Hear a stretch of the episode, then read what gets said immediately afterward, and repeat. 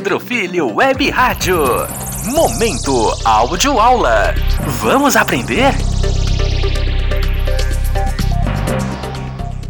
Olá pessoal, olá, tudo bem? Tudo bem mesmo com todos vocês? Pois é, estamos nós aqui mais uma vez para mais uma áudio aula neste período de áudios aulas, período em que nós infelizmente não podemos estar em nossas salas de aula, em nossas escolas, como nós gostaríamos, tenho absoluta certeza que estamos ansiosos para que esse dia volte. Estamos ansiosos para termos as nossas vidas de volta. Aquelas vidas que nós chegávamos na escola. Você lembram de vocês? Quando lá vem ele, ah meu Deus, e tem uns que ainda diziam assim: professor, por que, que você veio hoje? Rapaz, é uma coisa, me dá um negócio quando eu escutava isso. Tá bom, mas nós estamos aqui trabalhando, tenho absoluta certeza, tanto eu quanto todos os meus colegas, professores, escola em si, todos nós que fazemos a escola, né? A escola de vocês, estamos fazendo, dando o máximo de nós para que você não fique sem a sua aula, tá bom? Então vamos aqui mais uma vez, como eu já disse, Way to English for Brazilian Learners, de Cláudio Franco e Kátia Tavares, é o nosso livro didático do sétimo ano, componente curricular língua inglesa. Portanto, se você é aluno matriculado nas escolas Francisco Tagino da Costa e Zenil da Gama, esta audioaula é direcionada a você. Então, gente, como eu tinha dito, hoje nós vamos concluir a nossa primeira unidade, a unidade 1 do nosso livro. Hoje a gente fecha aqui essa unidade trabalhando a página 32. Nós vamos trabalhar tão somente o que está aí na página 32, tá certo? Coisinha simples para a gente fechar a unidade e fechando assim também praticamente o nosso primeiro bimestre, né? primeiro bimestre está concluindo e acredito eu que logo logo nós vamos ter condição de entregar para cada um de vocês o rendimento,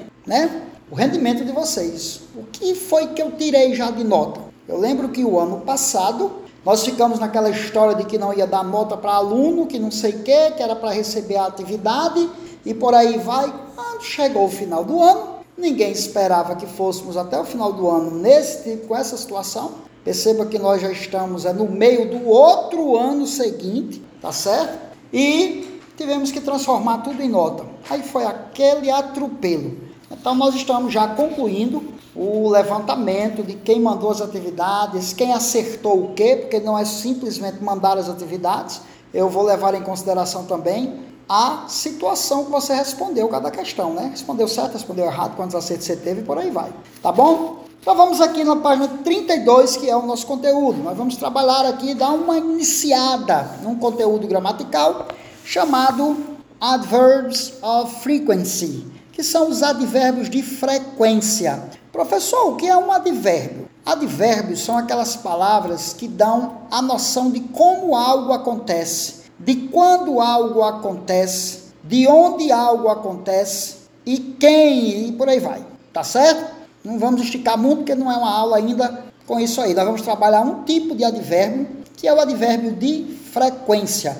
Como o próprio nome diz, nós vamos conhecer aqui algumas palavras que dão noção de, vamos dizer assim, de quando algo vai acontecendo e que tempo em tempo aquilo acontece. Por isso que é de frequência.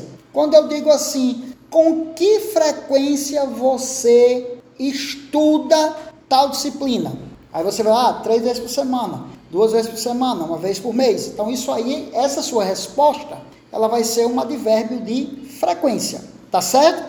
Vai dar uma noção de que a cada quanto tempo você faz alguma coisa, tá bom? Então, como nós já falamos na questão do advérbio, deu para dar uma noção de mais ou menos o que seja, nós vamos aí para a questão 12. Página 32, tem o 12 aí, começa no 10, o 11, o 12, o 13. Você deve dizer assim, professor, por que começa do 10? Porque isso aqui é uma sequência, né? Esse conteúdo ele é uma sequência desde a página 29.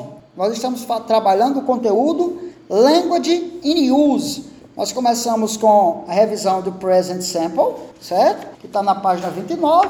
Fomos seguindo, né? Trabalhamos aí as terceiras pessoas do singular, tal, tudo direitinho, etc, etc.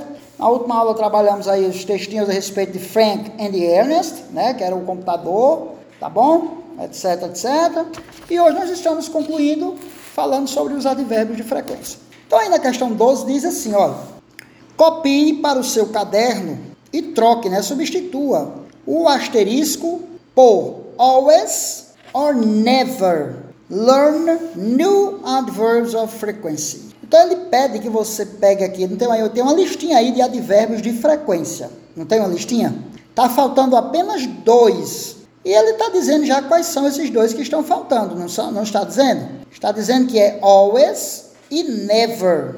Então o que é que eu quero que vocês façam? Vocês vão pesquisar e vão, a primeira coisa que vocês vão fazer é aprender o que significam em português esses advérbios que eles estão falando aí, que ele está falando aí, o nosso, o nosso autor do livro. Always, never. Always quer dizer sempre. Com que frequência você faz isso? Sempre. Com que frequência você faz isso? Nunca. Então, always quer dizer sempre, never quer dizer nunca.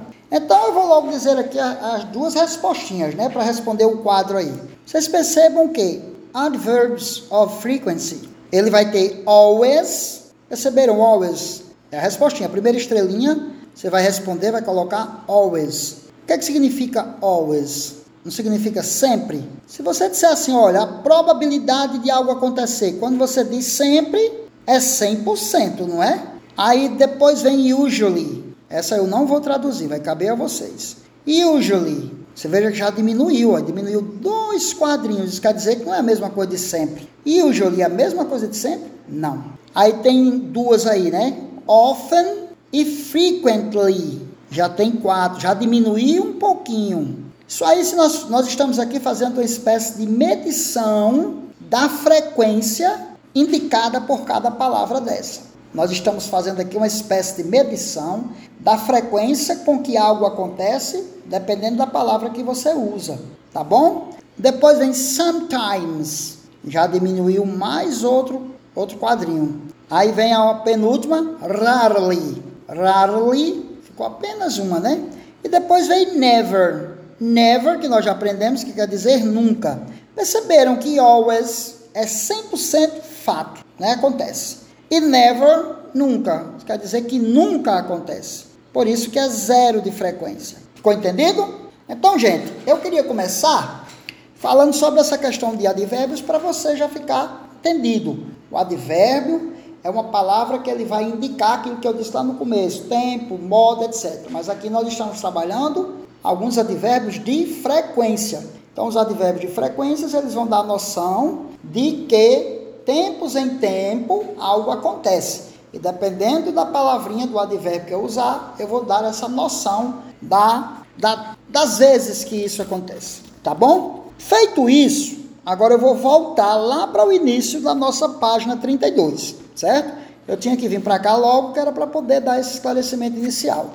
Mas agora vamos a uma atividade que eu quero que vocês respondam que vai dando sequência ao nosso conteúdo gramatical, né? o nosso conteúdo de estudo, que é a respeito do corpo humano, ainda a respeito do corpo humano.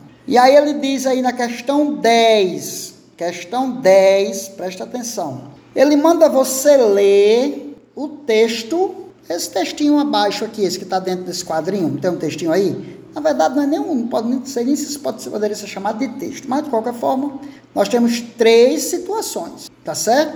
Então ele manda você ler e encontrar e encontrar três três interessantes fatos a respeito do corpo humano. Essas três frases aí, gente, são três informações a respeito do corpo humano. Então, qual é a tarefa de vocês? É aprender essas três tarefas essas três informações a respeito do corpo humano. Será que você já sabia essas três situações? Será que é verdade? Você acha que o autor ia colocar algo aqui como sendo verdade se não fosse, né? Então ele tem três fatos muito interessantes sobre o corpo humano. Aí ele diz assim: "E então, baseados no texto, escolha o item correto para responder cada questão abaixo escreva no seu caderno. Então, a tarefa de vocês é aprender essas três coisas a respeito do corpo humano, que aqui estão dizendo, e responder essas questões que estão aqui. A questão 10 eu acabei de explicar e tem também a questão 11. A 12 não é uma questão mais porque a gente já respondeu explicando o conteúdo e a 13 não precisa responder. Então nós vamos trabalhar apenas a 10 e a 11. A 12 a gente já explicou. Tá certo, gente? Vamos pegar aqui um pouquinho da 10, aliás, da 11, porque tem as palavrinhas que nós já falamos muito, que são aquelas palavrinhas que tem no início de cada unidade, não é? Quais são essas palavras? Before e a palavrinha after. O que quer dizer before? Antes. O que quer dizer after? Depois. Lembram das questõezinhas? Before reading, after reading, não é verdade? Então, gente, preste atenção no que está sendo pedido, é só traduzir aqui o que está sendo pedido e responder as questões. A questão 10 e 11. É isso que eu vou cobrar na nossa devolutiva. Nada mais do que isso. E considero assim encerrada a nossa primeira unidade do nosso livro. Nas próximas aulas a gente vê como faz, se continua a partir da segunda ou se eu faço aquilo que eu estava planejando a princípio, que era trabalhar algumas, alguns vídeos sobre alguns conteúdos gramaticais que eu acho que é interessante que vocês saibam, certo? Ou melhor, ou que pelo menos se aprofundem mais, tá bom? Só para fechar, vamos logo aqui trabalhar aqui duas coisinhas que tem nessa página ainda, página 32, que logo aqui em cima diz assim, ó, birth, que quer dizer nascimento, né? Birth. E tem aí pupil. Aí você vai dizer, professor, mas pupil não significa aluno? Também. Mas aí também significa pupila, né? Um grande abraço. Beijo no coração de cada um. Pedro Filho Web Rádio. Momento Áudio Aula. Vamos aprender?